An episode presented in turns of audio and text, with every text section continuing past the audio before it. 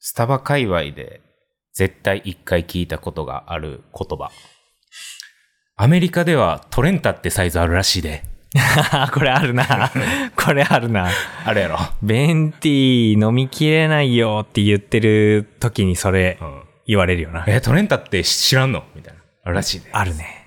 あるあるある。あれ何やったっけ ?20 音声っけえっ、とね、トレンタは30。 ?30? そう、ベンティーが20なんでね。ベンティ20でしょ。だから、だいたい30ミリリットルぐらいやったっけ ?1 オンス。そうそう28点いくそらうそんなもんかな、大体。うん。 ?30 って1リットルってことそうそうそうそう。 1リットルのラテってこと やばいよね。すごいよイね。タリア数字で30がトレンタっていう。あ、そうなんや。そう、イタリア数字。はあですね。これ絶対聞いたことあるよね。あるね。これはある。誰か言ってんだよ。でも本当にあんのかなやっぱ。うーん。あるんじゃない見たことがないからさ。 でもなんかさ、その、ジャスティン・ビーバーとかのパパラッチの写真と かさ、ああるね。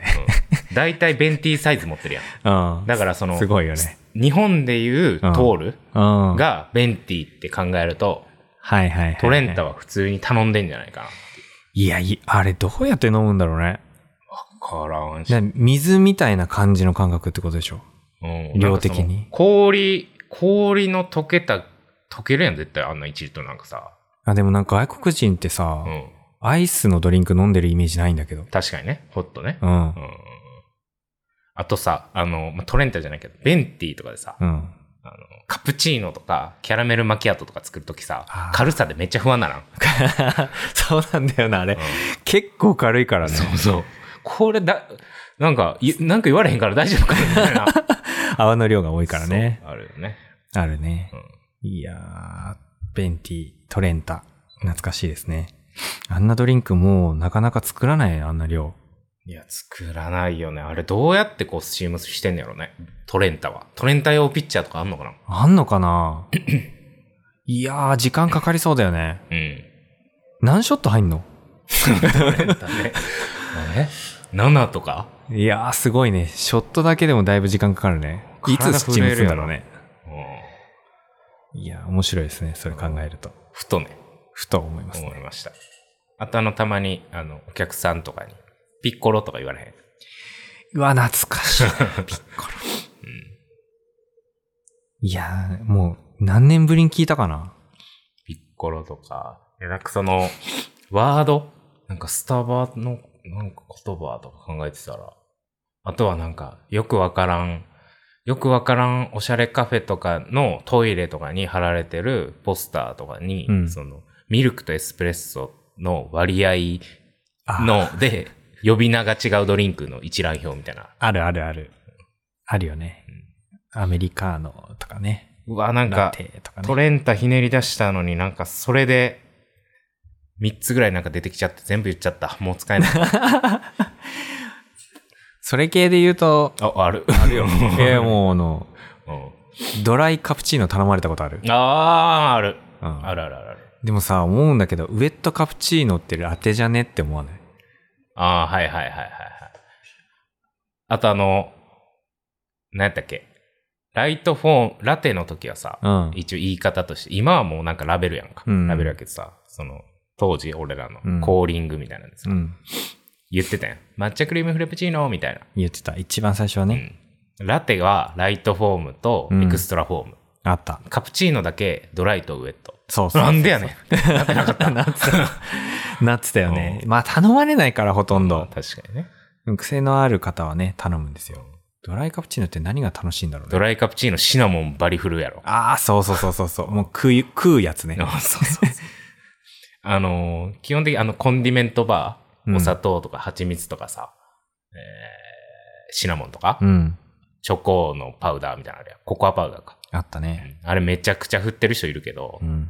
別にそんな風味変わらん。あれどんだけ入れたところで。 まあ、そうだね。まあ、ある一定以上いけば、蜂ね。蜜だけはいいと思う。確かに確かに。でも、蜂蜜って混ざんないよね。蜂蜜混ざんないよね。蜂蜜は混ざらんよ。アイスのラテに蜂蜜入れてる人、どういう風な気持ちで最後飲み切ってんだろうなって、毎回思うんだよね。確かにな。あれもだって太いストローの方が合うで。そうはや蜂蜜そう吸 そうそうそう。ってくると。ホイップにでも蜂蜜の相性は良かったな。それは確かにね、乗るからね。うん。すげえ貧乏なな、あの、フリーターバイト時代はうんやってた。食ってたんだ、それを。うんホイップに蜂蜜で、トッピング、まぶして、はいはい。グ ジャリ具なジャしリジャリパフェみたいな感じで食べてたな。それ、ノンドリンクフラペチーノみたいな注文。 カスタマイズと言えるのかどうか。いきますか。いけますかはい。コーーヒヒーー飲飲むむ太太郎郎。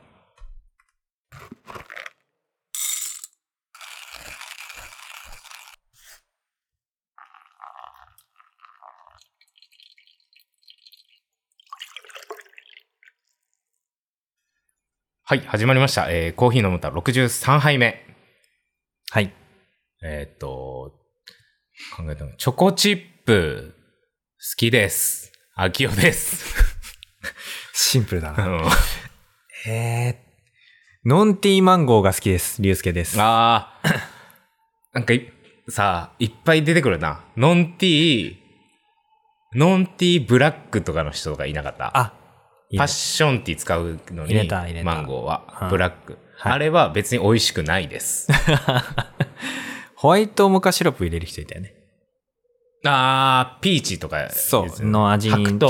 桃みたいなそうそうそうねそう。あー言ってたねで。も甘いからなってやらないですよ、僕は。あとあの、キャラメル、マキアートのキャラメルソースの格子のう、ん。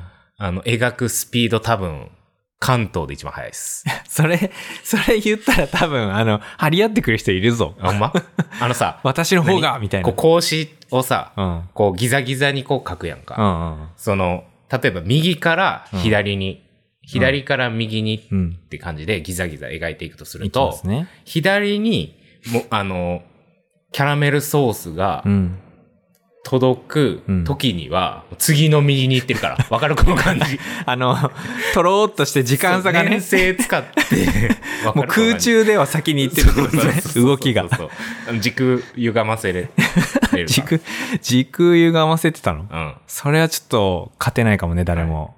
関東一かもしれない、それは。えーこのポッドキャストは、えー東京のカフェのマネージャー、京都焙煎師、龍介の二人がコーヒーを片手にコーヒーの話を気楽に喋る音声配信です。配信は毎週2回アフタートークはノートに行って不定期配信中です。このポッドキャストを少しでも気に入っていただけたら、お聞きのプラットフォームでの評価やフォロー、レビューなどもよろしくお願いします。またこのポッドキャストは皆さんからのお便りを募集しています。採用された方にはオリジナルステッカーをプレゼント。各 SNS のプロフィールリンクからお便りをお寄せください。はい。では、今回のコーヒー、お願いします。はい。今日はお土産のコーヒーでいただいた京都スタイルコーヒー。京都。はあ、スタイルコーヒ1年前ぐらいかー。うん。京都行ったよね、みんなで。あはいはいはい。その時に、まあ、たまたま入ったお店、うんうんうん。覚えてますかスタイルコーヒー。あの京都にある、え、そう、ね何の情報も増えてないけど。京都のあの道のところに、まあ、道はあるでしょうね、京都にはね。えーっと、俺が横のマンションの陰でタバコ吸ったとこ。あー、そうですねあ。ーそうですはいはいね。はいはい思い出した。 タバコで繋がるから、知識は。あーのそうなのね記憶は。タバコ吸ったとこで覚えてくれてうんうん。た。なんかマンションの1階にあんだよね。うんうんだから、そのマンションのところで吸った記憶があるんでしょうけどうん。そもう。。ここは、えっ と、焙煎機ローリングっていう、ははいい、ローリングスマートロースターっていう、うんまあ、朝入りが得意な焙煎機ですね。で、ロー焙リング煎されてる。そう、ローリング。なるほど。完全熱風式って言われるような焙煎機でうんうん。焙煎してる。熱風だけで焼いてるから、どうなのえっ、と、、外がうん。焼けるまあ外も焼けるし、その熱伝導みたいな、なんか、いわゆる、うん鉄板から伝わる熱がうん。ほとんどないんうんで、うんその分、熱風の温度を上げることができて、はいはいはい。カリッと焼けるみたいなカ感リじ。ッと焼ける。いや、でもどっちかっていうとね、ふっくらなるんだよね。へえ。なんか不思議なんだけど。それちょっとお肉で言うとどういう感じお、お肉お肉で言うと、ものによる部位によるものものによる。あでもすごいね、これは。部位による。部位によるんだよな。なるほどね。なんかあの、ドライヤーで焼いてるような感じだから、やっぱ外は乾燥するイメージうーをん。多なる分、まあ一番最初に思い描くんだけほどね。はいはいどは、いはい。なんか実際コーヒー焼いてみると、どちらかというと、なんかこうふっくら、なんかこあーう中が膨らんでいるような感じの焼き方になっていって、ふっくらっていうとなんかその、俺のイメージとしてはなんかお米が思い描か描かれて、思い描かれて。うん思い描かれて、うんでお米は釜やんか。そうね。だから逆なんじゃないって思ったりするんですけど。まあね、実際にはどうなってるのかちょっと科学的には私もわからないんですけども、なんでかわかんない けど、すごいふっくらなるんですよ。どういう感じなんやろね。その、鉄板、鉄板あのーだから、いわゆる、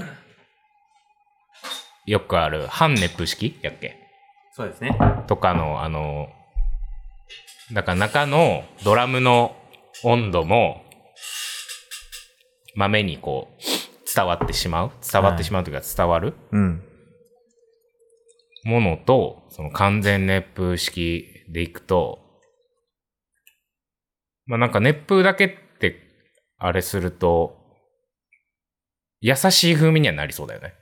そうですね。結あとまあドライヤーもさ、髪の毛とか、ふわーってなるやん。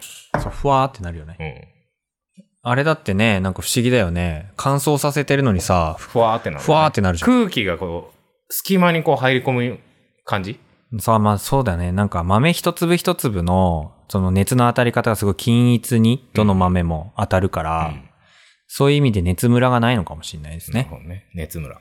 なんか最小限の力で、うん。なんかこうしっかり焼けるって感じのイメージ。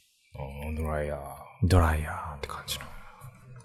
いただきます。はい、いただきます。これはスタイル、京都のスタイルコーヒーさんのペル、ラ・コルメナって感じかな。で、1ヶ月前とかに買ってきてもらったんで、浅い。もう1ヶ月前、 焙煎も浅いね。浅い。なんか透明感があって、うん。酸味があるね。明るい。うん。で、なんかこう、なんていうのかな、こう、香ばしい香りっていうよりも、どこか、フルーティーさが分かりやすくなるようなうん。感じ、軽さうん。赤です。そうですね。なんか、これが例えば、半熱風式の、うん。いわゆるドラム式の焙煎機で焼くと、うんもうちょっと赤茶色とか、少し色が濃くなっちゃうような。感じうんそのさ、半熱風式と、こう、完全熱風式だと、こう同じ豆をうん同じ温度でこうスタートしたとして、うん。焼き上がりのタイムみたいなのは、どっちの方が早いのうーんと、熱の、熱源が多分2つある半熱風うん。の方が、比 較的、まあ同じ状態で始めたらば、うん早いとは思う。熱源が二つあるからうんはいはいはいはい。でまあ、じっくりコトコトと、カラッと揚げみたいな。うん。でもそのね、ローミローリングはうん、もう高温をあの使うことができるから、うんめっちゃ短時間で焼くことができるんだよね。うーん。なんかこの僕らが使ってる半熱風式の焙煎機には出せない温度帯で焼くから。う。ん。だからなんかやっぱ、その、みずみずしいよね。うん。スカッとしてて、みずみずしくて。バランスっていうよりは本当に浅入りにうん。向いた焙煎機なんだろうね。そうですね。うんこの完全熱風、その風がめっちゃ当たるから、うん割と軽い感じの味になるっていうのがまあ特徴で、それに合った豆とか、うん焙煎度合いが一番得意なんだけうどん、厚みはやっぱり出しにくい確かにね。と言われてる。確かに。もっとコクが欲しいなーみたいなうん。タイプだと、やっぱり半熱風の方が上手に焼きやすい。うん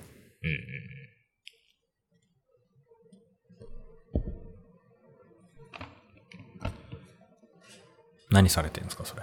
いや、ちょっと、いつもその、コーヒーの写真を君は撮り忘れるから、あー。撮ろうと思うねんけど、スタイルコーヒ ーのパッケージ渋すぎて、そうなんだよ黒な、黒パッケージに黒プリントやから、そうなんだよね。あのねよく見ないとね。ピント全然合えへん。戸惑ってる iPhone が。このデザインのセンスに戸惑う iPhone。そうなんだよね。これ珍しいよね。持って。もうでもなんでお前今日に限って黒パーカーなの今日は真っ黒でなんでなんちなみにお前の顔はいいね。近 い、別に近寄らんでいい。 なん で見ヒント泥棒にしようかと思ったね。黒。今日黒やん。今日は全部真っ黒。 靴まで黒。靴は結構でもいつも黒じゃないまあそうね。っていうね。まあ、スタイルコーヒーさん。トマトみたいな味する。おー、面白いですね。これ意外と今が伸び時なんじゃないかな。うん、なんか、うん。美味しい。割とね、なんかあの、エイジングは立った方が美味しいって言います、うんローリングは。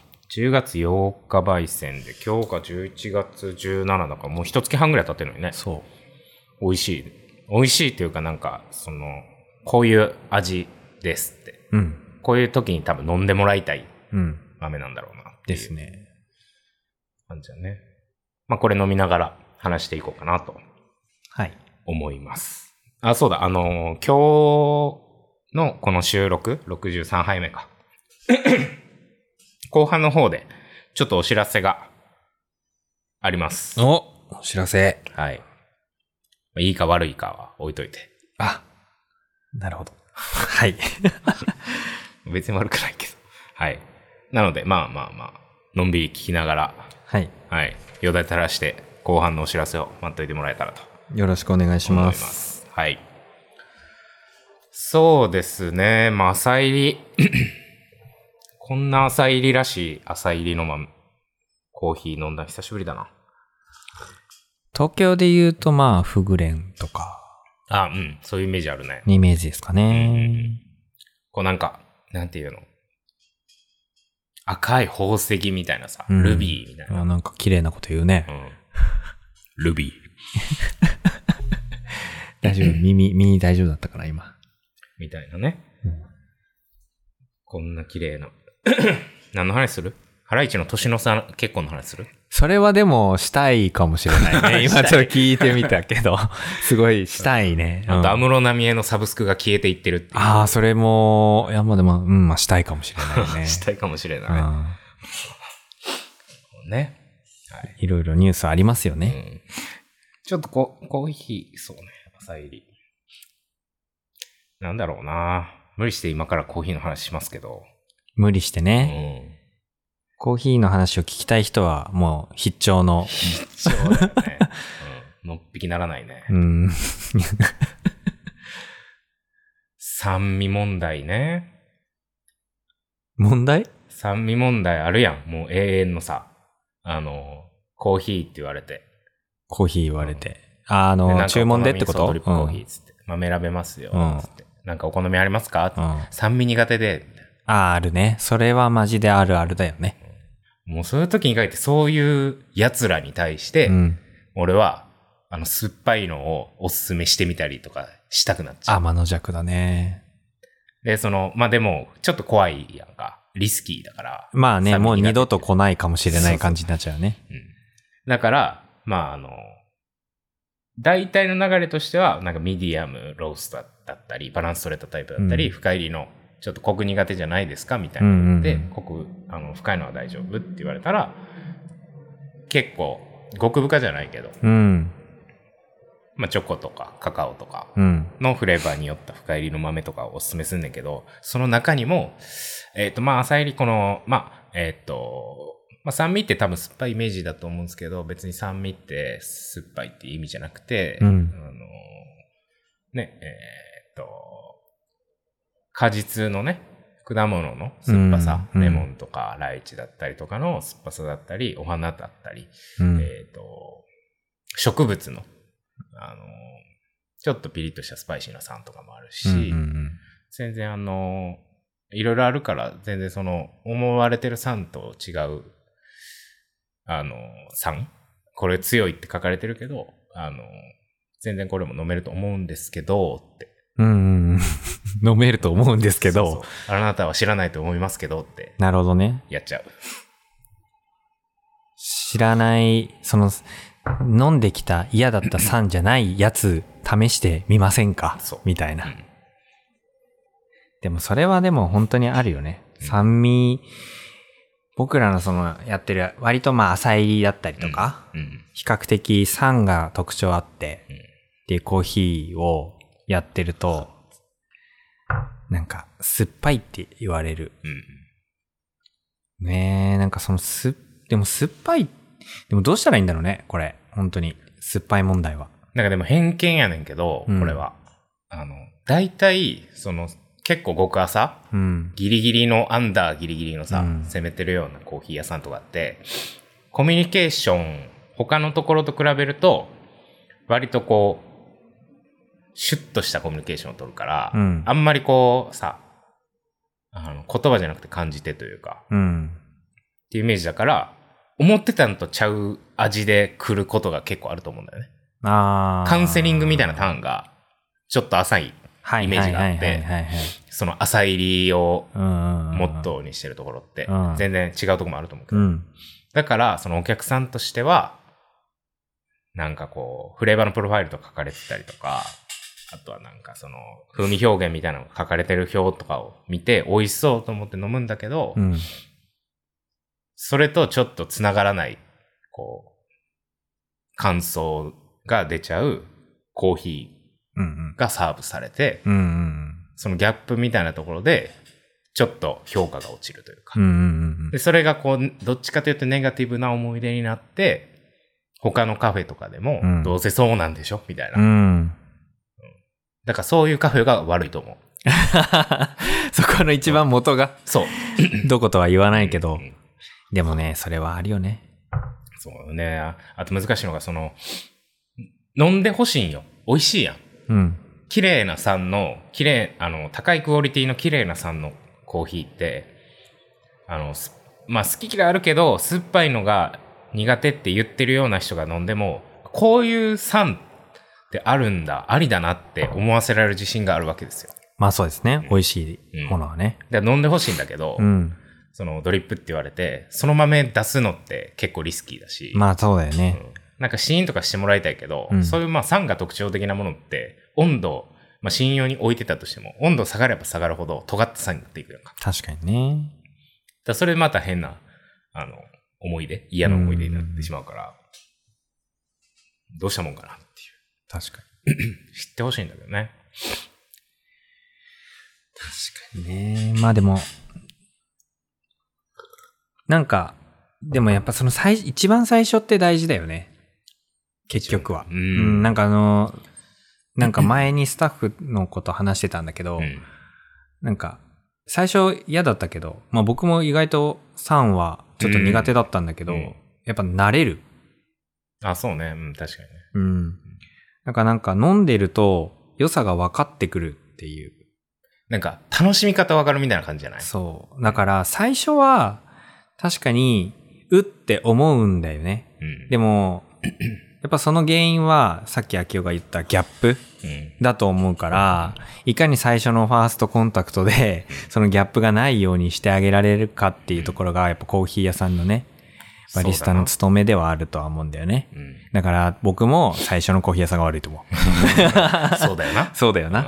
な、浅入りを扱うってことは、やっぱり、なんか、わかる人にだけ飲んでもらえればいいっていうようなアプローチじゃ無理だよな。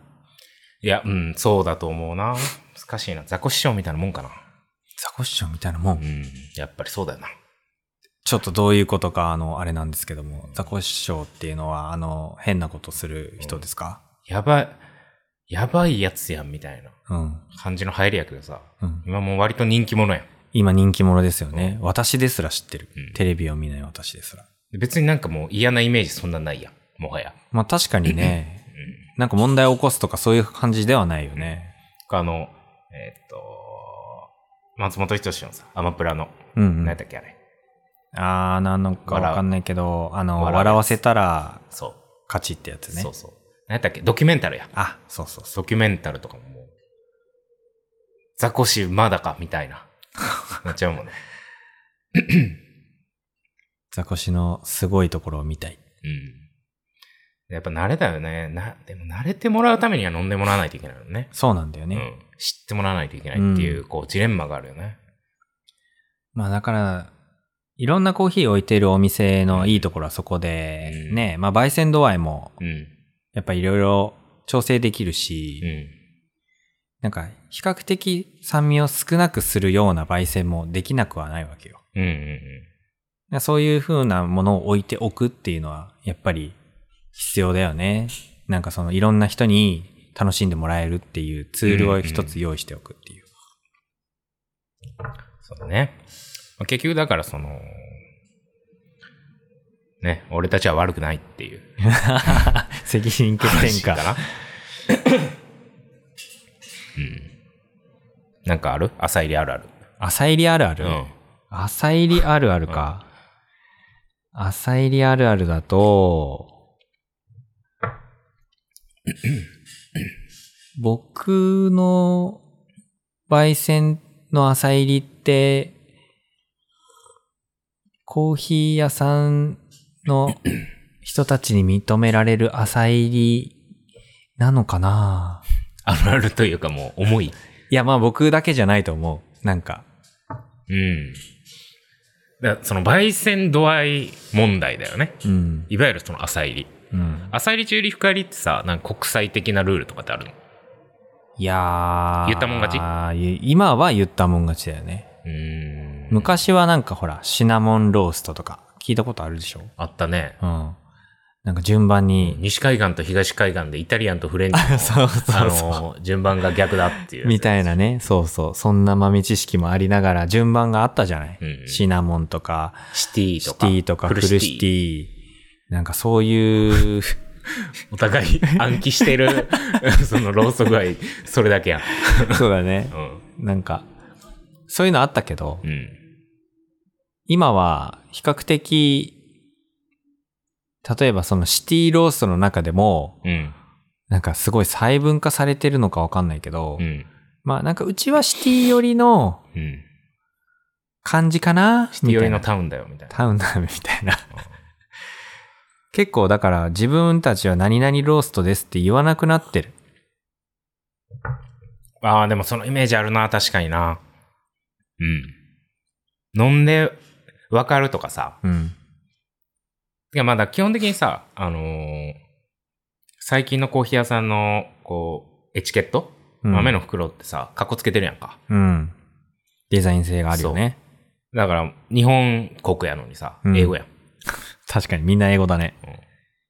で、あのーまあ、俺らは大体わかるけどさ、あのー標高とか誰気になるみたいな。俺いつも思うんだけどさうーん、関係あらへんみたいな。確かにね。地域とかうさ。んうんうん焙煎してる人とか、その、焙煎士だったりとか、その、産地行ったりとか、うん。うん。もうその国の人とかだったら、うんああ、この辺なんだ、みたいな面白いと思うんだけど、うんご当地ものみたいなう感んうじ。ん。もう全然俺、だからその、これで言うとその、ペルー、ラ・コルメナって書いてるけど、はいラ・コルメナとか俺全然ピンとこない。ピンとこないし、別にペルーだけでいいし、みたいな感じなんだよね。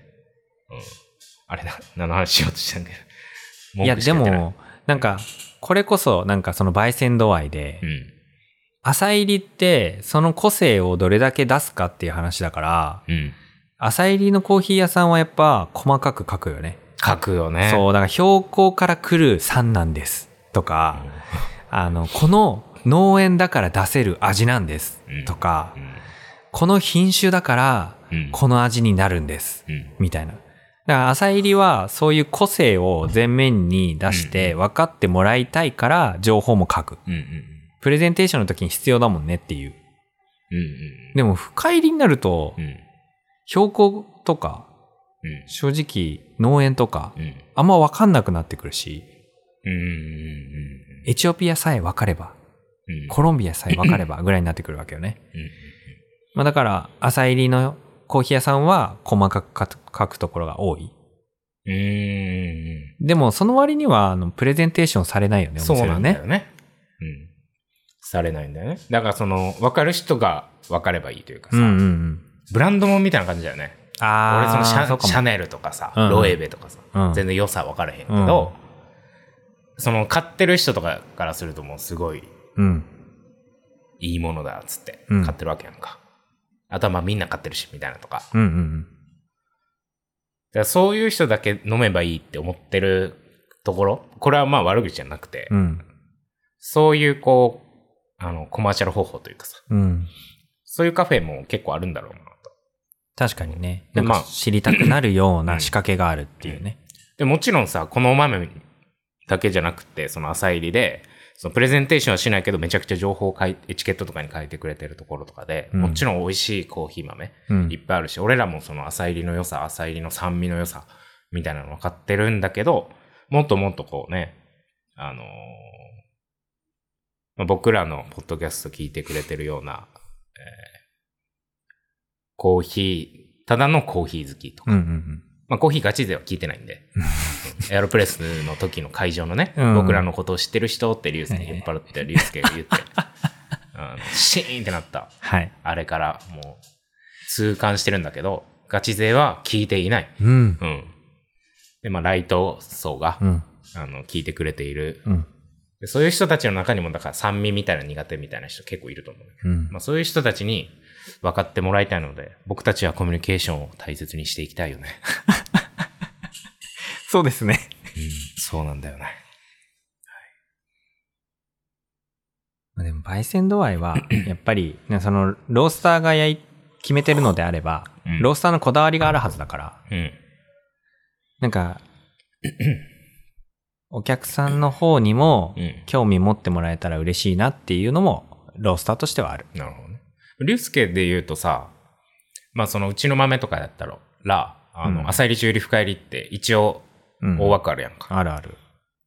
で浅入りの中にも多分浅め深めとか、うん中入りの中にも浅め深めとかってあると思ううんだけど、ん。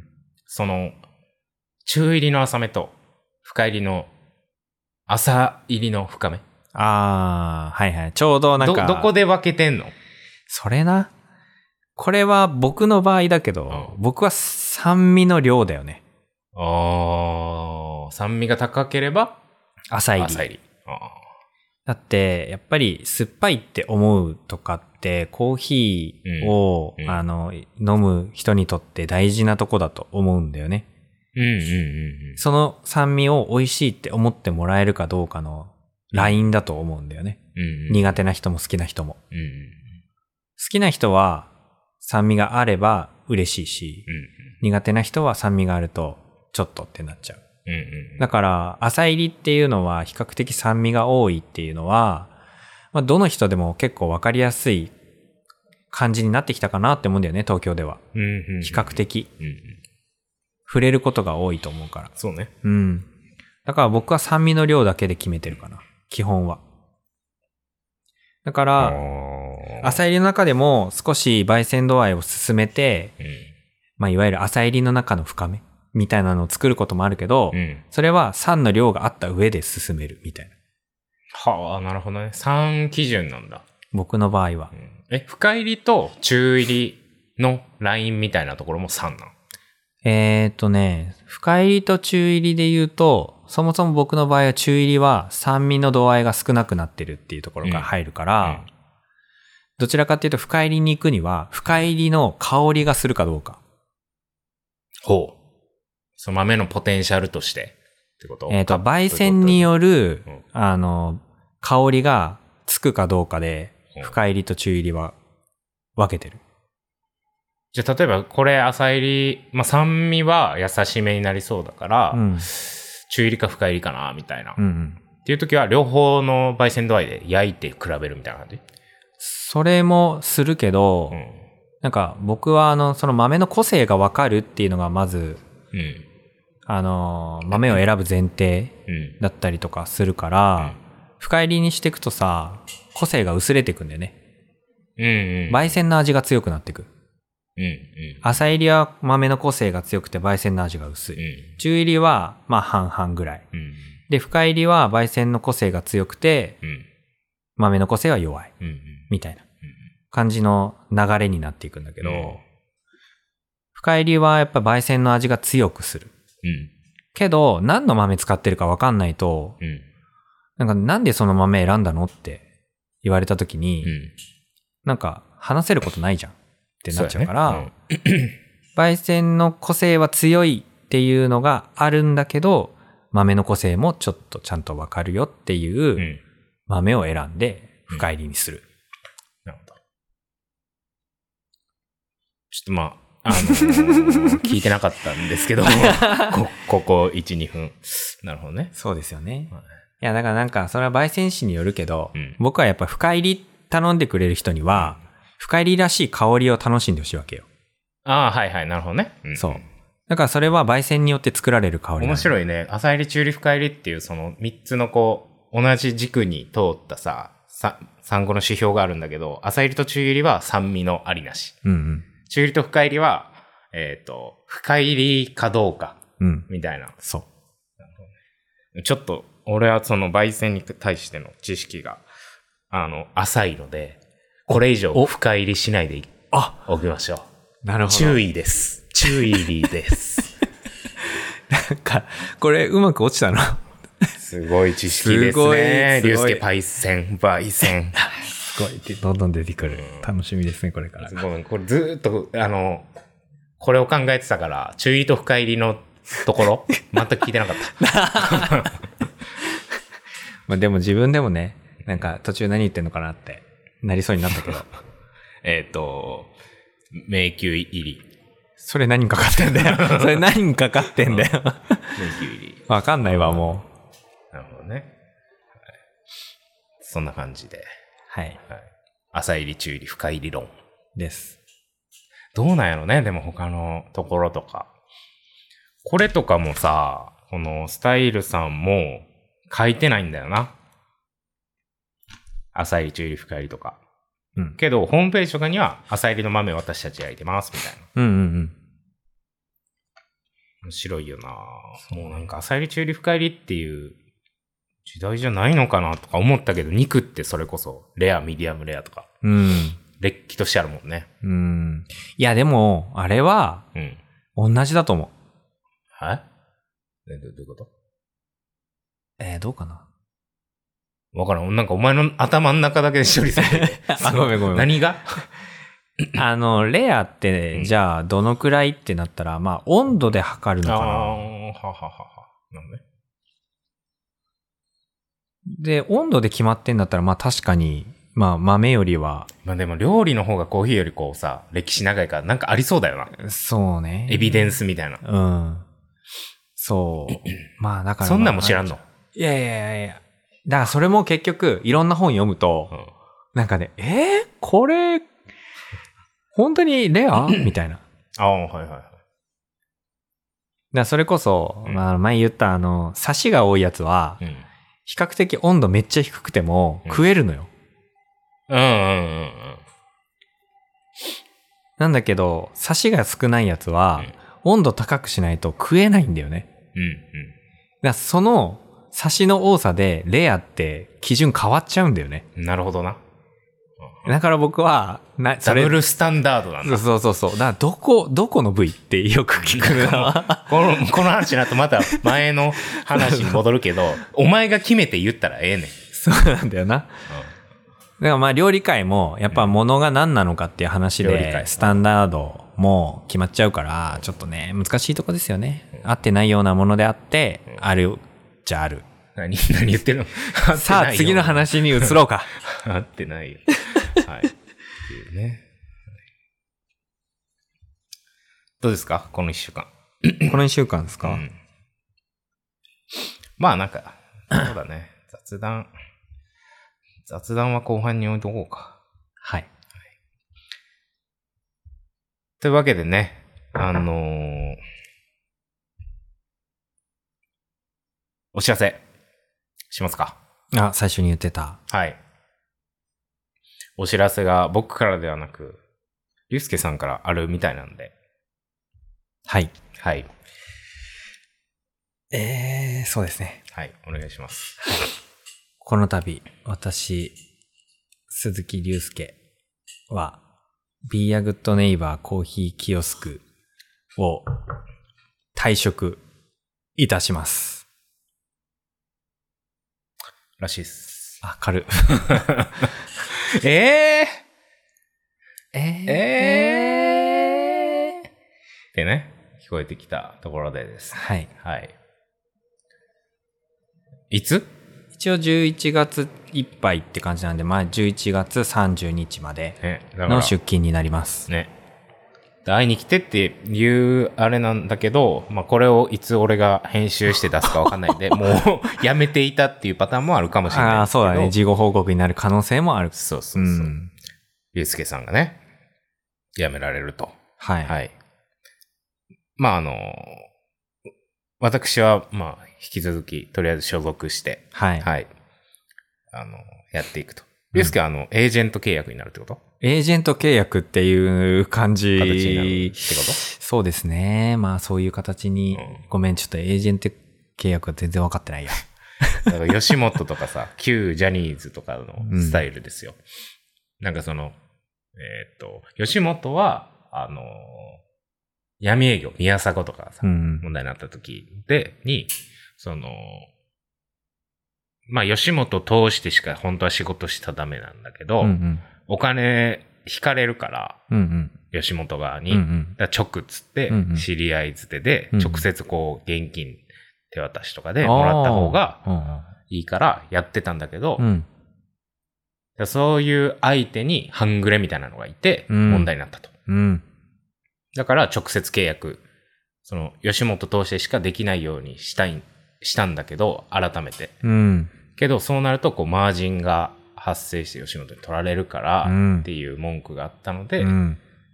あのー、その所属してたら、吉本の営業の人が営業してくれるから、うん仕事量は多分、個人でやるよりは多いんだよねうん。うんけど、まあ、中抜きされると。うん。うん。けど、例えば大物の人とかさ、うんまあ、だ加藤と浩二とかは、新しく自分のその会社作って、うんエージェント契約をしたわけよね。ほうほうほうんで所属は吉本なんだけどう。う、ん。窓口はもう自分のところの会社っはえていう、なんかこうバランス型というか、うん。まあ、お金はだからその、お金というか、仕事は吉本側からも来るし、個人でもできるみたいな。へえ。けどエージェントとして吉本所属っていう形で多分あの何パーセントだったり月額だったりとかで払うとなるほど。で旧ジャニーズも多分そういう形だよね、うんうん仕事は多分今の事務所にいた方が来るんだけどまあいろいろこうふ被害風評被害ってうん。うん。あるから外に出てやった方がもっとこう自由な内容ができるというか うん。仕事内容も自分で選べるようになるからなるほど。なんでエージェント契約の説明をしてんねんすごくわかりやすかったです。っていう感じでもなくね、ゆうすけさんは普通に退職です そうなんですけど ね。全く関係なかったね。本当にうん。まあまあ、ね。何年ですか焙煎士。焙煎士3年ですかね。はあ、3年ね。まあ、ちょっとコロナの期間も入っちゃったんで、実質的に活動してたの は、2年半ぐらいになるかもしれないですね。ちゃんとやってたのは。でも3年だとしても、浪人より短いもんね。ああ、そうだね。ああ、いいところ言うじゃん。いいところ言う。 いいところ言うじゃん。そう。うんそうなんですよ。じゃあこれからは、こう、流浪にすると。そうなんです。浪人で。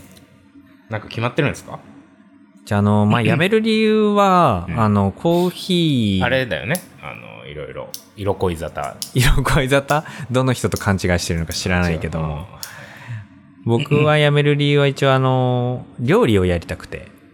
はいはいははい。昔からあの料理を。 かき氷かき、えい。かき氷屋さんかき氷屋さん料理に入るのそれ。入るでしょ。入るんあだ。んなふわふわの作るの。そっか。ふわふわのやつね。まあそれもいいかもしれないですよね。まあそれをやるかどうかも考えて、はいはいはい。料理の方やろうかなと思い始めまして、まあコーヒーの経験を活かせるようにしたいなとは思ってるんで、まあね、貴重やもんね。焙煎士ってそんな何万人もいないよ、日本に。そうですよ。うん。まあだからそれは自分の、まあ、得意だった得意なことみたいなことで料理に活かせるようにしたいなーって考えた時に結構ちょっと現実味が自分の中でうん、あったんで、うん料理やってみようって思い切ってほうほうほう。なるほどね。はい。まあ、それでコーヒーは一回ちょっと区切りをつけるじゃないけど、うんまあ、退職して、料理の方で勉強を、うんまあ、改めてしようかなと思っております。うんなるほど。はい。料理は、でもお前あれか、ちょっと働いてたよね、若い時あ、そうそうそうそう。うん。スタバで働く前にはイタリアンで働いてたんうで、ん。まあ、その僕がコーヒー始めたきっかけは、そのイタリアンでエスプレッソを飲んだっていうのがきっかけなんでまあ、だ、からちょっと戻ったって感じか。料まあ、料理興味あったからイタリアン入ったわけでしょ。そう。それで東京出てきてイタリアン働いてるから、まあ、本当は料理がしたくてっていうのはあって、まあ、それに戻った。なるほどね。大きいきっかけとかは特になかなかったみたいな感じなんかあったのあ料理に戻るきっかけってことそう。やめようかな、みたいな。そうね。焙煎ってさ、誰かにめっちゃ教わってさ、うん。修行期間みたいな必要なイメージが僕にはあって、ほまあそれで、僕の前に焙煎をしていた斎藤淳さんに弟子入りをしたいなみたいな感じのイメージでビアグッドネイバーに入ったらう。うん。斎、藤さんはすぐにあの退職されましてうん。ワインの道に行かれたんですけども、うんそうそれで3年間ほぼほぼ一人でやったんだよね。うん。でなんか、教えてもらわないとできなさそうなことではある。焙煎ね、どっから始めればみたいな感じだよな。手探りも手探りで始めたんだけど、うん。まあもちろんいろんな人に教わりながらはやってはいたけど、うんいわゆる師匠みたいなのはいなく ても、うんうん。なんか意外に形になったなっていう3年間だったんですよ。はいはいはい。時間はかかったけど。うんなんか自分が思うよりうも、ん。意外と自分のやりたいことって自分でできちゃうかも、みたいな。うん。なるほどね。なんかその成功体験じゃないけどね。うん。ふと思ったんだ。そう。そしたら、まあ、好きな料理も、うん。例えばなんか、今まで食べに行ったすごい高級な、よくわかんない味がする、うん。どうやって作ってんのかよくわかんない、めっちゃ美味しいものとかも、うん。自分の中で、こうやって作るんじゃないかな、みたいなうん。風に考えられることができるようになって、なそっちの方がすごい、なんかたくさん考えるのは楽しくなっちゃったんだよね。うん。うん。うんまあそれがだからきっかけかな。焙煎やったからかな、やっぱり。なるほどね。いや、経験が糧となったわけですよね。そういうことですね。うんまあ、何かこうね、自然のものにこう手を加えるっていう部分では、なんか同じステージな気もしてるし、そうそうそさらに言うと、だからその、その元となるものがもっと増えるわけやん。う。うん。まあ、豆もいろいろあるけどさ、国の違い、地域の違いで、いろんな品種あるけど、多分、言うて数百種類だと思うんだよね。うん。まあ、けど料理はもう本当に、魚から肉まで、ね、草とかもあるし、そうなんですよね。焼き方もさね、豆は焼くだけで焼く時間やんか。うん焼く時間温度とかやけど。料理はもう蒸す、焼そくう、煮る、生とかうんうね、んもっと広いよね。うんそう。だからなんかもう全然イメージつかんかったんでね、自分がそれを仕事にしうてん。行くっていう。うんうん。趣味でいいやって思ってたんだけど。なるほど。でももうちょっとなんかこう考えが楽になって、うん。楽しんでやれそうな気がしてきた。なるほど。具体的にはなんか決まってるんですかどっかで働くイメージは今のとこはなくって、自分でお店を開けた方がいいかもって思ってあらま。す。あら。まあ、ただその前ついに準備期間が欲しいなっていうのはあって、うん。吸収する時間。はいはいはい。だからいろんな人に会いに行ったり、いろんなところに食べに行ったり、うん。自分のやりたいなるほ形どをもっと具体的にしていく期間が欲しいなって思ってる。うんうんだからまあ、どっかで働くってことはすぐしないけど、うん。うん。もしかしたら必要だったらするかもしれないぐらいの感じです。なるほどね。すごいな。貯金のない俺にはできないな。いや別に 僕も貯金ないその考けえど方さ、。そんな。ついにレストランドラゴンフレンズが勝手に決めんなよ。全然俺書くからえ店のドラゴンフレンドってあの、 どういう習こと字で習字柳で宗雲みたいな感じで書くから全然秋葉が書くのそうそうそうそうそんな。名前もダサいのに、なんか手書きでダサくしないでくださドい。ラゴンフレンやだなぁドなるほどねドラゴンフレンズって。というわけでねあの竜介先生の次回作にご期待くださいっていうわ けですね。それもうダメだな。連載終了なんだね。打ち切りねか。。まあぜひ、これがもし11月末までに上がっていたら、はい。ぜひ会いに来てあげてほし いですあげね。てなるはやであげてほしいですね。はい。そうですね。で、まあ、あのーまあ、大事なことというかね、まあ、個人的なあれなんですけど、まあ、飲む太郎の今後ですよね。あ、そうですね。これですよね。よくね、あの、その退職の話を、あそうそうまあ、最近いろんな人にするんですけど、まあもう直接ねセットで聞かれるんですよ。必直ず。まあ、直接、まあ、これね、僕らと直接のつながりない人たちは、この配信で聞いてるけど、まあ、知り合いの人とかも結構聞いてくれてたうんりうんね、うん。するから、そういう人たちにはもう会うたんびに、会うタイミングでもう、全然11月入ったぐらいから伝え始めてんだよね。そうなんですよ。で、セットで聞かれると。はい。飲む太郎はどうなるんですかうんうんどうなるんですか僕はあの辞める気特にないん。まあ、うん、そうですね。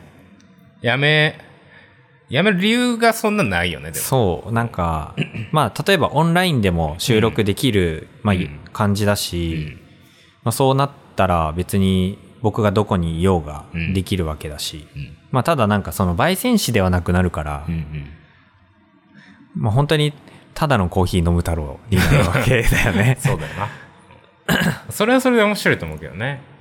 まあ、知識は、まあ、うす失われていくものもあるかもしらんけど、うん一応あるやん、経験として培ったものみたいな。まあそうですね。うん。そこになんか新しい肉付けさされていくからさ、こういうとこ飯食いに行ったんだよとか、うん。ただもう外様になってこういうここ行ったんだけど美味しかったこのコーヒーとかういんう話もできるし、そう、まあね、 コーヒー業界から離れて見るコーヒーみたいな感じになるのかなってうんうん思うけど、まあ知識とか経験は結構まあそこそこあるんで、うん面白い見方ができるような気がします。うんまあなんかまだねまだっつってももうもう竜介辞めるんだけどどういうふうに取っていこうかみたいな話とか特にしてないんだけど、うんうん まあ別に辞めないよっていう感じだよね そうなんですよ。なんで、うん。あとまあ配信頻度とかも別になんか下げない。まあだから、竜介がこれからね、ちょっと充電期間というか、いろいろ飯食ったりとか働かずに、プータロしながら、 言い方悪すぎだろ。あのーね、こう自分のお店っていうのを、まあ、見据えつつ、生活していく中で、どういう感じでね、取っていくかみたいなの は、具体的なのはこれからですけど。うん。まあ多分スパンはそんな変わらないのかなとそうです思っね。てるけどね。うんまあどっかにだからその、ひょんなことから、ひょんなことから寿司職人に弟子入りすることになったとか さ、魚屋で、うん。みたいな。ちょっとあの、マグロ漁に、みたいな。なったらだからちょっとしばらくお休みとか、俺が一人とか、うん。そういうのもあるかもしれないけどね。確かに。うん。いやーそうよね、でもなんかやっぱコーヒーじゃあもうもうやらないんですかってうん。いうわけでもないかもしれないなんかお手伝いとかで例えばイベントでやったりとか、うんうん。なんかコーヒーから離れるわけじゃないかもしれないから、で飲む太郎で仕事くれたらコーヒーに触れられるよね。まあそういうことよねううん、こうイベイベントでコーヒー飲む太郎でうんコーヒーを入れる出店みたいなうね、んうん、なんかそういう触れる機会は多分結局あるんだろうなとも思ってるから、うんうん意外に知識とかアップデートされる気がするんですよ。なんだかんだ。そうね、なんか活かせて、こう、ハイブリッドな形でそうそう表現できると素晴らしいよね。うん、そうなんですよね。そうですね。いいじゃないですか。はい。はい。あ、そうね。もし僕が、あのーなんかお手伝いしてもうんいいよっていうようなところがあったら、うん呼んでください。行きます。なんかあの、ちょくちょくさ、こう、外の方とかがここに来てくれたりとかさ、するた時うん。に、他の料理屋さんだったりとかさ、うんお菓子屋さんだったりとか、うん。なんか、もうその、最後の、線香花火の最後みた いなさ、つながり作ろう作ろうみたいなさ、すごいよな。いやでもお前の本当にいろんな人に、言っていいっすか街でみたいなで言ってる。本当に。いや、これはでも、まあねだ、からそういうとこがすごいなとは思うよね。そう。うん。まあでも、実際受け入れられてる、受け入れてもらえるかどうかわかんないけど、いろんな人に口約束はしてもらってるから、うんいろんなところからうんオンラインの収録をするかもしれない。うん。なるほどね。まあまあなんか俺としてはいろんな話が聞けるっていうのと、そういうところでね、そういうその他の業界の方をゲストに呼ぶああ。みたいな。うんうん。できたら面白いよね。そうですね。うん。よりアカデミックな。うん。まあ、なので、リュウスケ辞めるけど、別に今んとこ辞めない、野村太郎は辞めないし、そうですねまあ変わらない内容的には、まあ、なんだろうな、すごいその、アカデミックさは下がる気が するんだけど。まあ今0.2ぐらいやとしてうんうん0.1ぐらいにはなっちゃうけど、まあまあまあ、そのプロフェッショナルではなくなるから、コーヒーうんうんのうね。んうん。けどなんか他の部分肉付けされて、まあ、ちょっと個人的にはまあ楽しみにだなっていう感じでございますね。うん。はい。はい。まあ、なので変わらず、引き続き聞いてくださる方は、よろしくお願いしますというよろしくお願いします。感じですね。はい。はい。 はい。というわけで、コーヒー飲む太郎配信は毎週2回、アフタートークを不定期で、えーノートにて配信してます。ノートだけでなく、インスタやツイッターでも、えーインスタやツイッターなども更新していくので、ぜひフォローお願いします。このポッドキャストを少しでも気に入っていただけたら、お気のプラットフォームでの評価やフォロー、レビューなどもよろしくお願いします。またこのポッドキャストは皆さんからのお便りも募集しています。オリジナルステッカープレゼント中です。各各 SNS のプロフィールリンクからお便りをお寄せください。はい。ではこの、今回はこんなところで。全国の飲む太郎、飲む子の皆さん、また次回お楽しみに。あのー辞めるっていうのを決めて、いろんな人に言い始めたら、うんなんか、一気にいろんな人がいろんなことを紹介してくれるようになったんですよ。ほなんか、自分のう。うん。考えてることって口にした方が、ほう。周りがめっちゃみんな反応してくれるなーって思うんで、えまあ、引き寄せの法則なのかもしれないですけど、はいはいはい思ったことは口に出した方がいいなってう、ん最近思ってます。いい話したな、今。みんな、思ってることは口にしなよ。ーそういう、ね。